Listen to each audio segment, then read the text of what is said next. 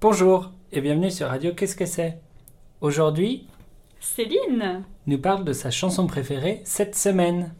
Alors, qu'est-ce que tu écoutes cette semaine Alors, cette semaine, on revient un petit peu dans le passé.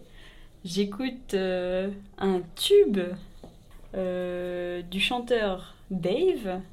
Et la chanson s'appelle Du côté de chez Swan.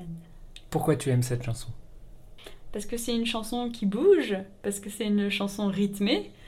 Et euh, voilà, ça parle.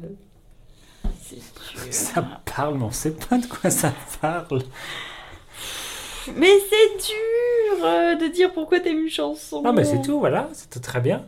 C'est vrai Juste Ouais. ça Et donc, tu peux nous en chanter un petit bout Ah, Je vais vous chanter juste le refrain alors. D'accord.